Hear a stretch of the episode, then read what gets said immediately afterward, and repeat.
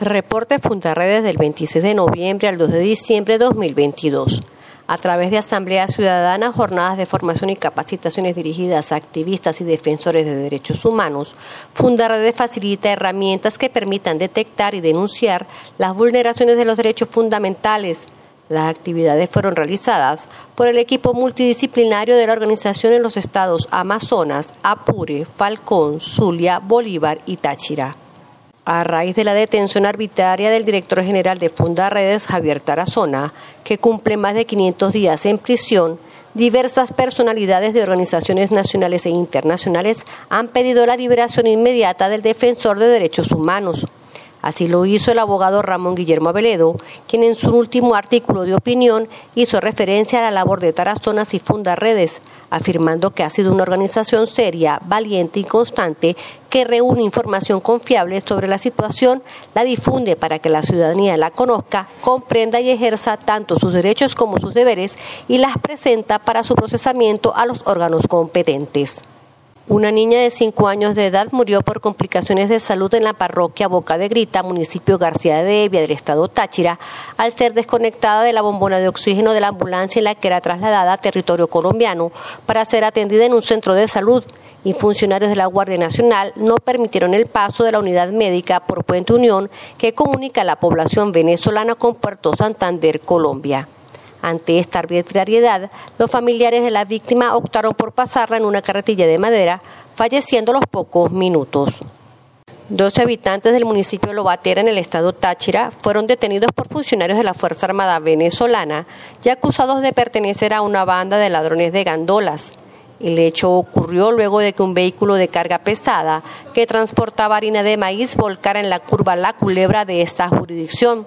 Jacob Sánchez, familiar de uno de los jóvenes detenidos, denunció que se trata de un falso positivo levantado por los militares en el que incluso les habrían sembrado droga y armas de fuego. El coordinador de exigibilidad del Programa Venezolano de Estudios Avanzados, Provea Marino Alvarado, aseguró que en Venezuela el derecho a la vida es el que más se vulnera. El defensor argumentó que en el país se viola este derecho por políticas económicas incorrectas que generan hambre, desnutrición y muerte, y especialmente a los niños y niñas, entre otras poblaciones vulnerables. Las violaciones de derechos humanos aumentaron 16,7% en los llanos venezolanos entre julio y septiembre de 2022. Así lo alertó la Fundación de Derechos Humanos de la región llanera, Fundiullán, y de acuerdo con su balance trimestral, la ONG documentó 181 casos de vulneraciones en los estados Apure, Barinas, Cojedes, Guárico Portuguesa y Táchira. Entre las instituciones y organismos venezolanos involucrados se encuentran la Guardia Nacional Bolivariana, Policía Nacional Bolivariana, Policía Estatal, Servicio Bolivariano de Inteligencia Nacional, la Dirección General de Contrainteligencia Militar, Comisión Nacional de Telecomunicaciones y la Comisión de Salud del Partido Socialista Unido de Venezuela pescadores de zonas costeras del lago de Maracaibo en el estado Zulia denunciaron que los derrames petroleros causados por la empresa Petróleos de Venezuela han generado pérdidas de embarcaciones y redes, trayendo como consecuencia que los trabajadores queden sin ingresos económicos. A lo largo de 2022 han ocurrido cuatro derrames en la zona, contaminación que provoca la muerte de especies marinas, fauna silvestre y una grave consecuencia en la reproducción del cangrejo azul. Habitantes de Punta Cardón en el municipio Carirubana del estado Falcón denunciaron que la escuela bolivariana Antonio Evaristo Arcaya se está cayendo, lo que representa un grave peligro para los 153 niños que están inscritos en la institución. La comunidad y los directivos enviaron una comunicación a los bomberos de Carirubana y a la alcaldía para que hagan la inspección correspondiente.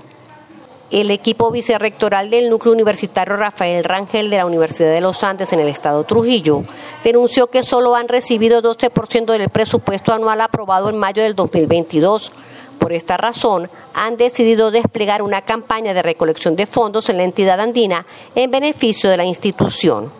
El Ministerio de Educación anunció la modificación del horario académico en los colegios públicos y privados, así como también el regreso del doble turno en aquellos centros educativos donde el horario es corrido.